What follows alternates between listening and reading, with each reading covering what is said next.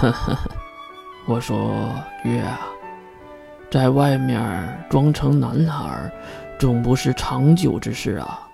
不如，月连忙摇头，可别，老爹，我不是和你说过了吗？我内心是男的，所以你要理解我呀。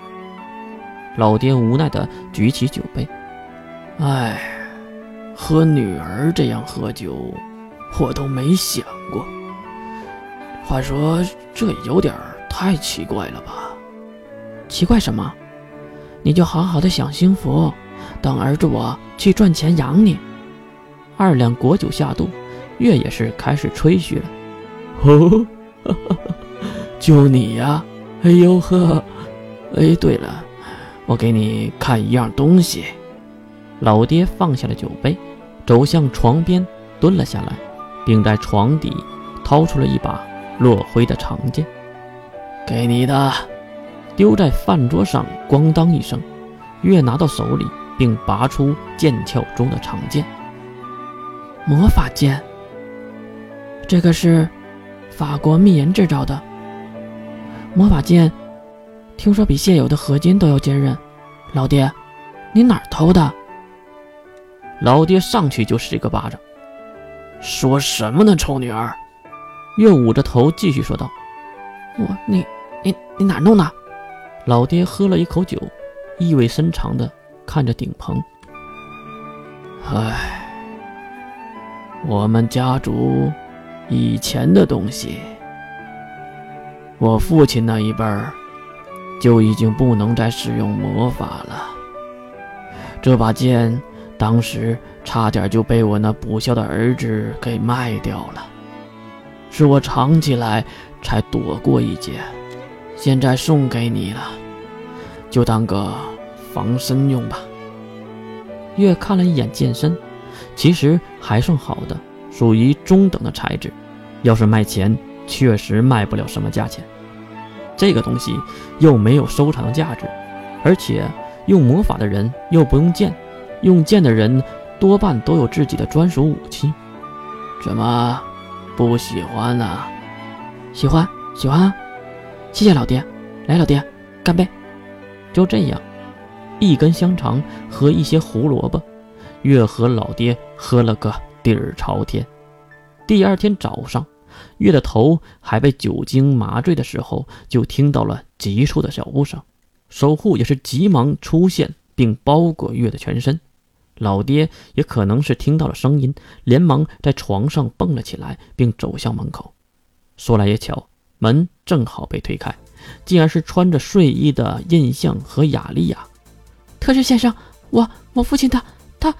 雅丽亚急得说不出话来，看上去是被吓坏了。月也是急忙走了过来，看向搀扶着雅丽亚的印象，出什么事了？是啊，怎么了？月和老爹都是看向镇定的印象。特使先生，雅丽亚的父亲在回来的山路上遇到了一只包纸，我们来找增援的，很多村民都去帮忙了，所以我想。印象看向了月，老爹也是沉默了片刻，然后也看向了月。我马上就出发，在什么地方？月回头拿起了法剑，站在门口。印象指向远处的山峦。当然，月已经熟悉了这些路段，就在公爵城的路上，小心。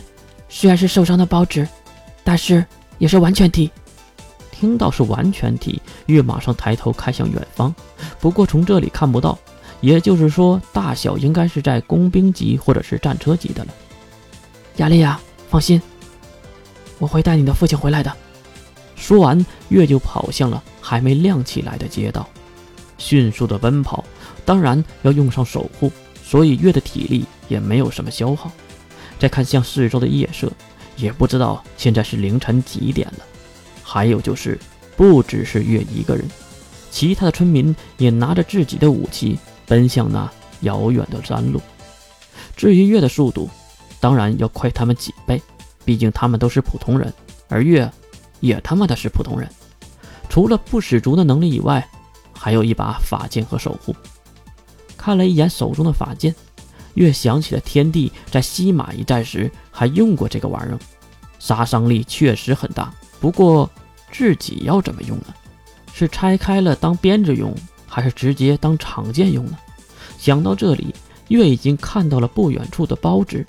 这个包纸的形态很像一个犀牛，长着很大的独角。再看后背上的翅膀，一边两个，一边一个，应该是受损才掉到这里来的，不然空中的包纸是不轻易单独攻击人类的。攻击他的头部！一声声的枪响，子弹没有穿透包纸的甲壳，反而有几个人被榴弹击中。更恐怖的还在后面，包纸上去就是一口，两个士兵装扮的人被整个吞下。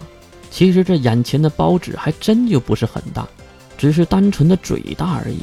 副队长，副队长，听到这样的哀嚎，应该是被吃的两个人里有一个是副队长吧？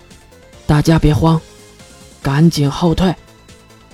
看到全身盔甲的月跳了上来，士兵们一脸的茫然，一定在想这个中世纪的傻逼是谁呀？